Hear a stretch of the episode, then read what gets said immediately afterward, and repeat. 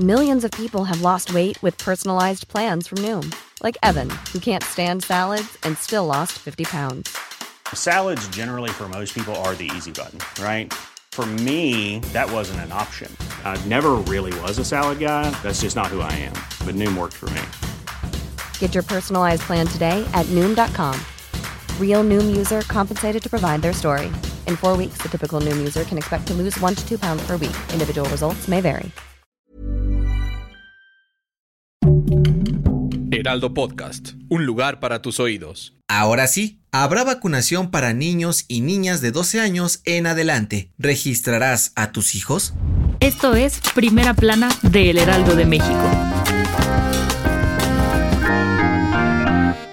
Poco a poco, la vacunación universal contra COVID-19 en México va avanzando, y después de que le tocara piquete a los adolescentes de 15 años en adelante, ahora la Secretaría de Salud se va a seguir con los más pequeños, pues ya preparan el registro para todos los niños y niñas desde los 12 años. Sí, para todos. No tendrán que tramitar amparos y no habrá limitaciones por comorbilidades o enfermedades. Simplemente será necesario que se registren para vacunarse. Ojo papás, habrá que estar pendientes porque el registro se habilitará el próximo jueves 28 de abril a través de la página mivacuna.salud.gov.mx. Que no se te pase. En la mañanera de este martes, el subsecretario de Salud, Hugo López Gatel, dijo que todavía no se confirma qué vacuna aplicarán, pero a principios de abril de este año, la COFEPRIS aprobó la de Pfizer para niños a partir de 5 años, por lo que es muy probable que sea esta la elegida. Pero esta no fue la única noticia que dio López Gatel en Palacio Nacional, pues también dijo que en unos días podríamos decirle adiós al cubrebocas definitivamente, al menos en lugares cerrados, aunque aseguró que todavía están revisando la propuesta, se podría confirmar en los próximos días. Con información de Iván Saldaña y Francisco Nieto.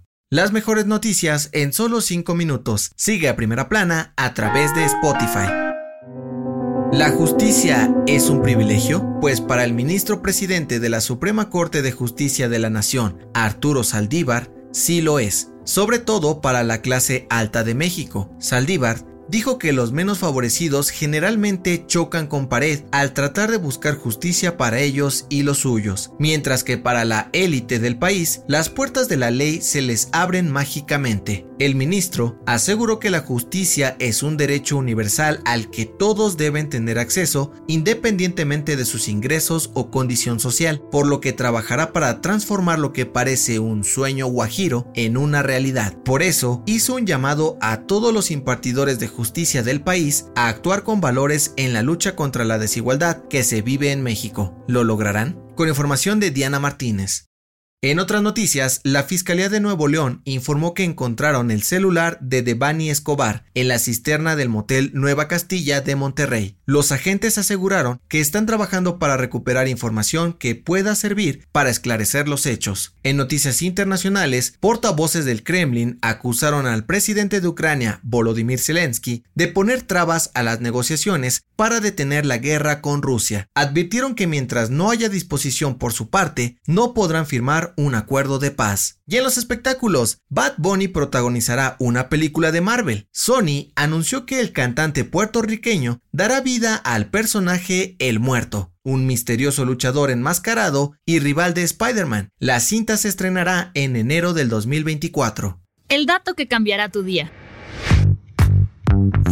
Seguro te ha pasado. Estás tomando algo muy frío o comiendo un helado y ¡pum! Se te congela el cerebro. ¿Sabes por qué sucede esto? Cuando tomas algo frío y toca el paladar o la parte trasera de la garganta, los nervios se contraen rápidamente. Es ahí cuando tu cuerpo reacciona y envía sangre caliente al cerebro para protegerlo del cambio de temperatura. Esto sucede tan rápido que el cerebro lo procesa como una amenaza y provoca ese incómodo dolor de cabeza. La buena noticia es que tiene una solución sencilla. La próxima vez que te pase, solo presiona tu lengua contra el paladar y manténla ahí hasta que todo vuelva a la normalidad.